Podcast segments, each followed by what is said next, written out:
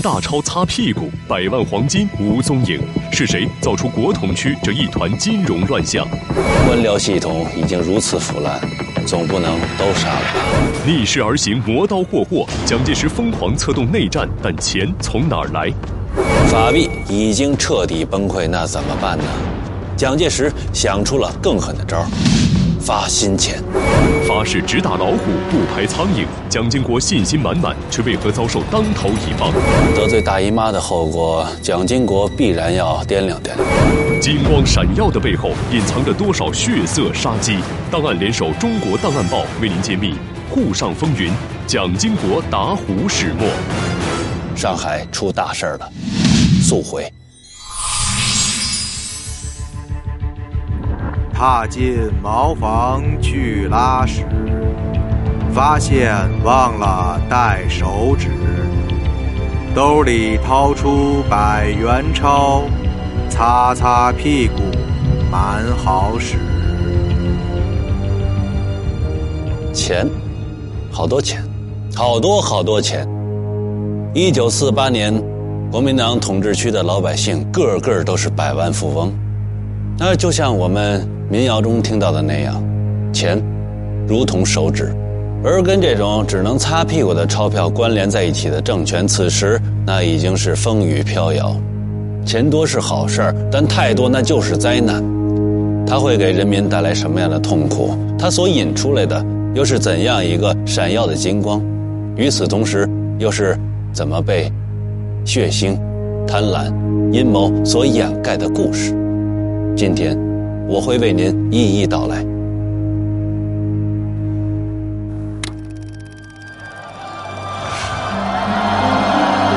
历经十四年浴血，一九四五年，中国人民终于取得了抗日战争的胜利。而随着国家跻身四大战胜国，蒋介石也站上了权力的巅峰，一时声威无两。但是，欢庆的锣鼓刚刚敲过，他就已经磨刀霍霍，执意要消灭中国共产党及其武装力量，重新恢复独裁统治。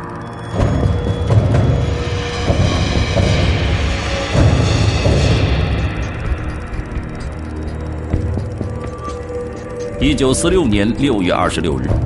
蒋介石不顾来自各方的和平呼声，公然撕毁停战协定和政协协议，大举进攻中原解放区，挑起了全面内战。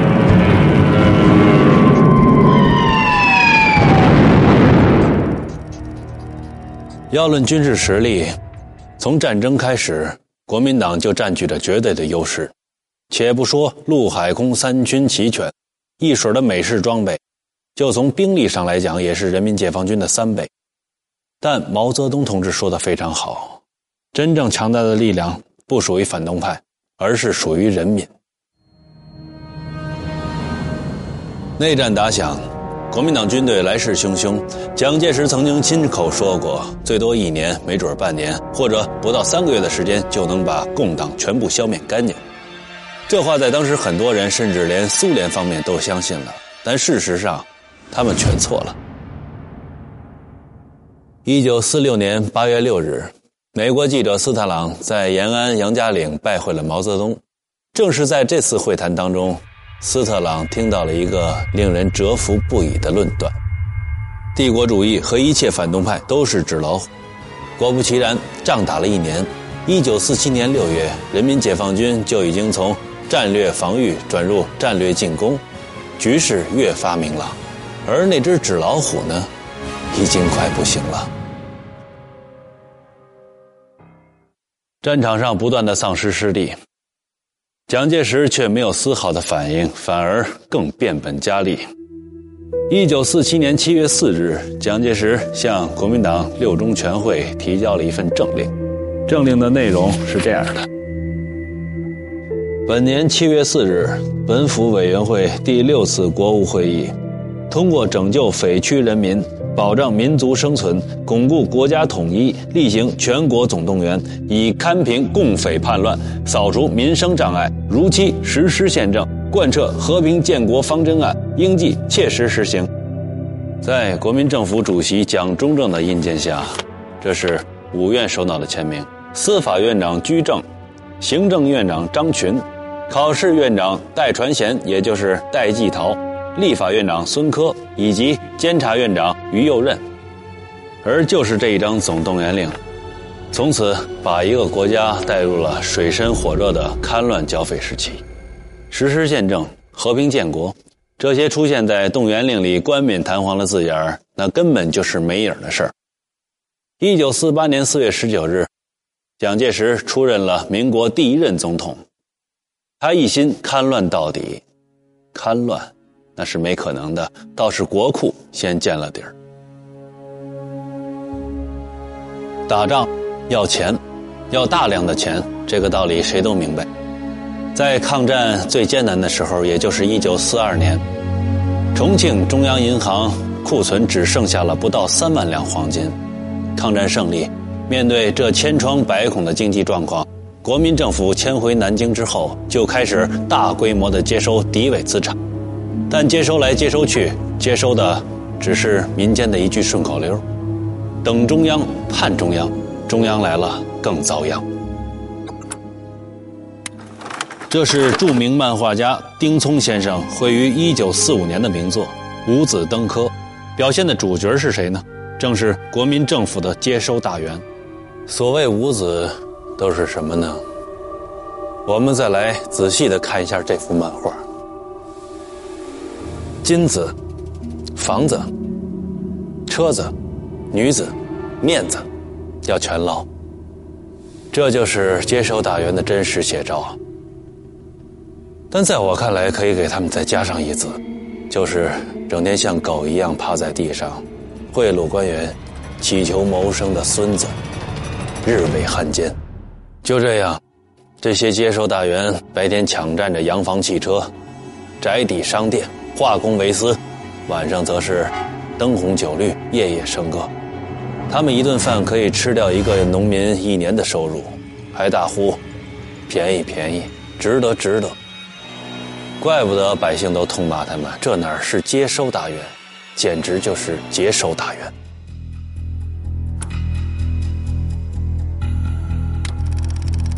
接收大员们的恶行引发了全民公愤，揭批的报道铺天盖地。根据统计。抗战胜利后，明确记录在案的接收敌伪资产，是来自于汪伪政权的黄金四十九点五万两。而至于全国接收多少，又被接收了多少，无可计数。大官大贪，小官小贪，无官不贪，如此无法无天。蒋介石不是不知道，国民政府甚至还象征性的枪毙了几个巨贪。但官僚系统已经如此腐烂，总不能都杀了吧？我身后这张照片，这一家子姓邵，男主人邵世军，在日本侵华的时候，他投靠了汪伪政府，在上海为官。抗战胜利后，他们家自然少不了接收大员的光顾。让我们来听一下邵世军的儿子邵力对当年的回忆。我姨妈的首饰。四百多件，我这个外婆吧也是不懂事的，女儿放在她的她她这个那里的一包首饰，滚不动，不要还了，明天从头拿去。那个那个军统特务，他那个人代表了，不讲了，啪，一包包好，把他，走掉了。听到了吧？就是这么个接收法大员们在前边吃肉，小喽啰就在后边跟着喝汤，无数本应该国家收缴的资产就在半道凭空消失。官僚系统腐败至此，国民政府还在一意孤行的打内战，这百姓可怎么活呢？宋子文抬出数百万两黄金救市，为何赔了夫人又折兵？啊这黄金一出库。各种暗箱黑幕就纷至沓来，收了卖，卖了收，国家资财还能经住几番折腾？一年，仅仅一年的时间，国库百分之六十的黄金都蒸发了。曾经坚挺的法币到底落到了怎样的悲惨地步？档案正在揭秘。这是民国三十三年，也就是一九四四年，由中央银行发行的一百元法币。这个金额如果放在一九三七年的话，那可值了老鼻子钱了。它最少能买下两头牛，而放在抗战胜利以后，它能买下什么呢？最多是两个鸡蛋。物资严重匮乏，财政大量缩水，钱是越花越毛。从一九三七年到一九四五年，法币的发行量增加了一百八十倍，物价上涨了两千一百倍。为了抗战，这样的通货膨胀大家都能理解。但是，日本鬼子被打跑了以后，这样的经济恶果由谁来承担呢？难道是老百姓吗？曾经有一个拯救货币的机会，但国民政府没有好好的珍惜。更确切的说，应该是被他自己搞砸了。那么这个机会到底是什么呢？黄金，黄澄澄、硬邦邦的五百七十多万两万足金，一部分来自美国对华的援助贷款，一部分来自美国偿还的抗战期间在中国驻军的费用和垫款。美国的黄金到了，眼看着法币就快无药可救了，就在这个时候。有一个人打起了这笔钱的主意，这个人就是时任国民政府行政院院长宋子文。宋子文的计划是这样的：抛售部分国库黄金，回笼货币，抑制通货膨胀。客观来说，这个计划没什么错儿。他找的人也没什么错儿。一九四六年三月，在宋子文的大力推荐下。国民政府调派中国银行副总经理贝祖仪出任中央银行总裁。贝祖仪，民国金融巨子，著名的银行家，也是华裔建筑大师贝聿铭的父亲。上任中央银行总裁之后，贝祖仪迅速开放外汇，实施黄金买卖，力图挽救官方货币于岌岌可危之中。只不过，有些东西早就已经病入膏肓。区区几百万两黄金，救不了。他贝祖仪一介经济学人，更救不了。打这黄金一出库，各种暗箱黑幕就纷至沓来。美国援助的黄金都是这种四百盎司一块的金砖，这么大的金砖，换算成中国的黄金计算单位就是三百六十三市两，十一公斤多。就这么大的金砖，在中国的市面上那是不流通的，也没法使用，必须融化成十两一根的金条。就这么一个转化过程，那里边的学问可就大了去了。官商勾结之下，金砖根本就没有被送进中央造币厂，而是被分到了各大金号银楼。这些金号银楼本身就和四大家族有着千丝万缕的联系。代融黄金，火耗一律三分。所谓火耗，指的就是金属在锻造过程中的折损。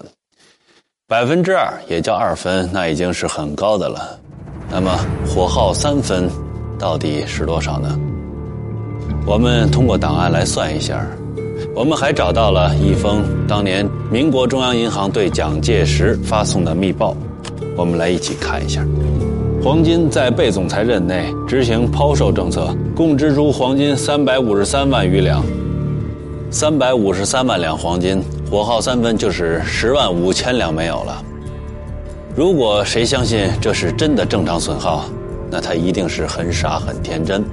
据事后稽查，当年负责代融的上海金业工会主席，他一年之间谋取的暴利就多达四十多万两黄金。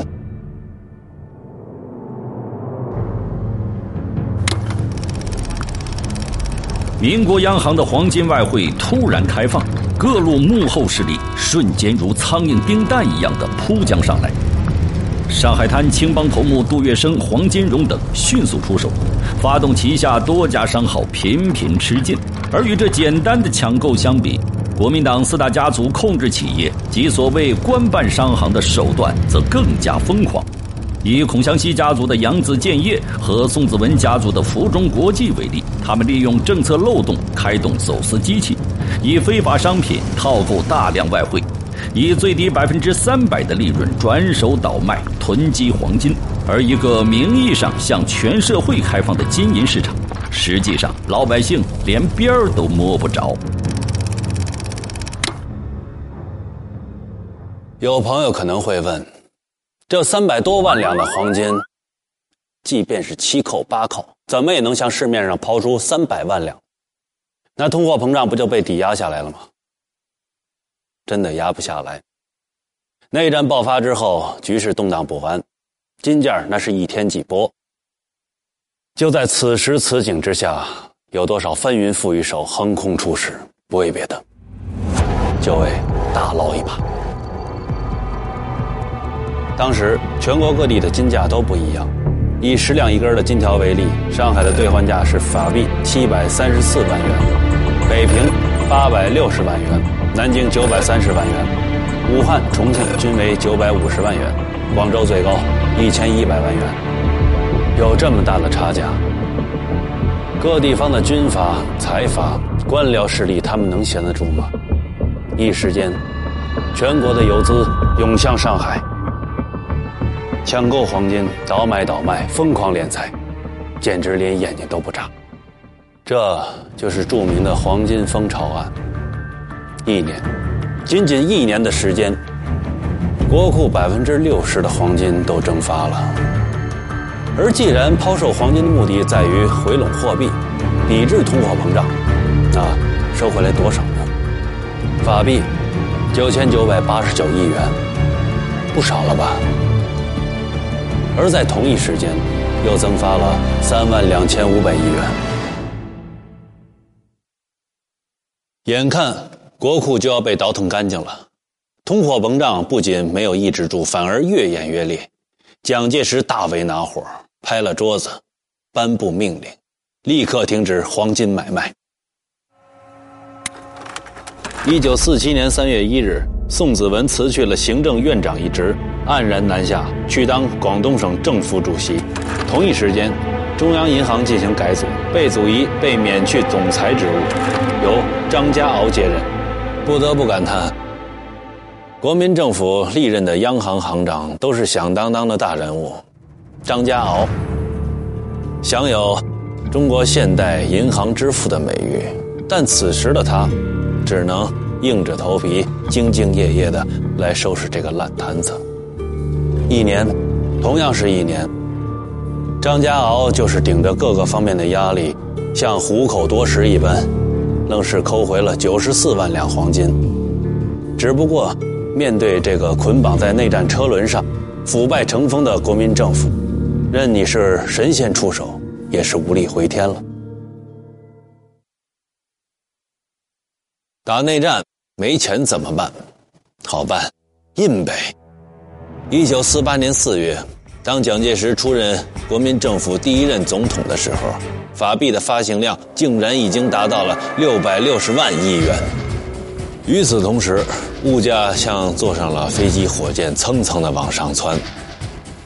咱们还是拿一百元的法币为例，在一九四七年，这一百元还能买上一颗煤球；但在一九四八年，这一百元，他最多也就买五百分之一两大米。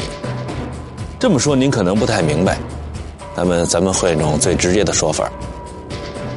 如果您想买一斤玉米面那您得扛上一百斤的法币。拿百元大钞擦屁股的民谣就在这个时候已经火遍了大街小巷。